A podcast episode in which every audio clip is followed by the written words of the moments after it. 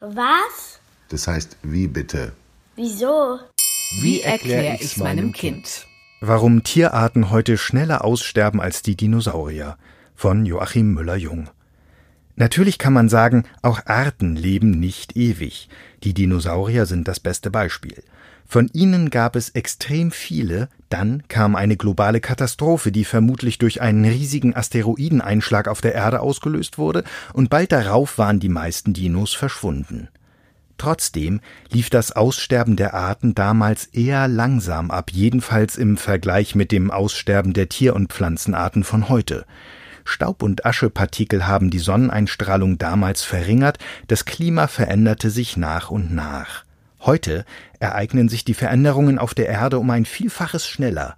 Die Lebensräume schrumpfen, weil der Mensch immer mehr davon beansprucht. Auch das Klima verändert sich so schnell, dass die meisten Lebewesen nicht mehr mitkommen. Sie finden nichts zu fressen, leiden an Wassermangel, kommen mit den Temperaturen und den verschobenen Jahreszeiten nicht klar oder erkranken durch die Schadstoffe, die der Mensch hinterlässt.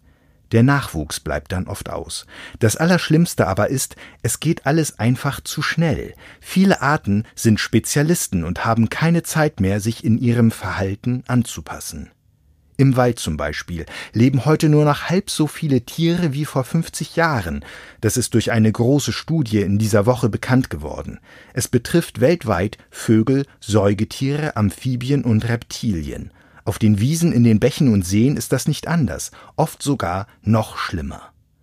Um das Verschwinden der Insekten und Vögel tatsächlich zu sehen und zu hören, muss man eigentlich nur regelmäßig in die Natur gehen. Donald Trump, der amerikanische Präsident, kann das nicht sehen. Er hört auch nicht zu. Er geht offenbar nur zum Golfspielen raus. Auf dem Golfgrün aber stirbt keine einzige Art, weil dort überhaupt keine Tiere geduldet werden. Das Artensterben in der Natur kümmert Trump deshalb nicht, und auch weil ihm jeder Quadratmeter Erde, der nicht vom Menschen bewirtschaftet wird, nutzlos erscheint. Deshalb hat er in dieser Woche eine für die Erhaltung bedrohter Arten geradezu skandalöse Entscheidung getroffen.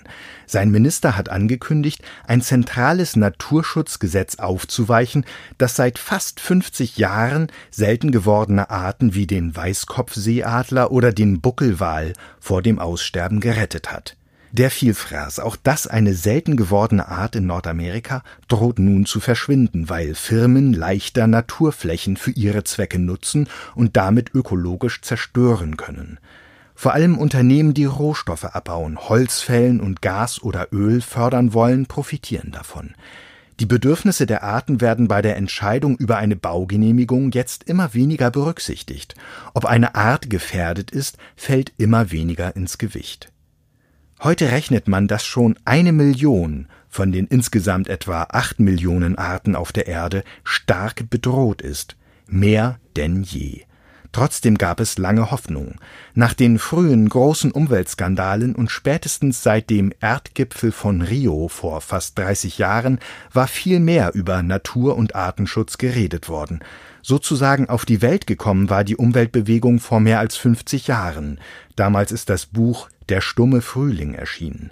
Die amerikanische Biologin Rachel Carson hat darin über Insektengifte und das drohende Massensterben der Arten geklagt.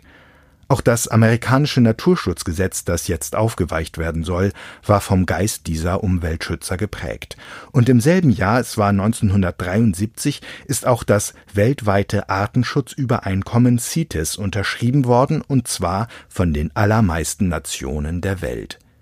Ende dieser Woche tagen die CITES-Staaten wieder diesmal in Genf. Bei diesem Abkommen geht es um stark bedrohte Tiere, die auf dem Weltmarkt gehandelt werden, also um solche, die Menschen irgendwo auf der Welt wirtschaftlich nutzen sei es, weil sie wie beim Elfenbein die Stoßzähne der Elefanten vermarkten wollen, weil man Tiere für die Trophäen oder für Leder jagen möchte oder Haifischflossen als Delikatesse schätzt, oder weil Sammler die Tiere gerne in Käfigen oder Terrarien fernab ihrer natürlichen Lebensräume halten möchten.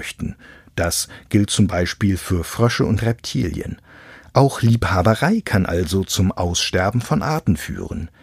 Die CITES-Konferenzen sind deshalb eine der vielen politischen Bühnen, auf denen es mittlerweile buchstäblich ums Ganze geht, nämlich ums Überleben. Positive Nachrichten gibt es leider immer noch viel zu selten von solchen Treffen.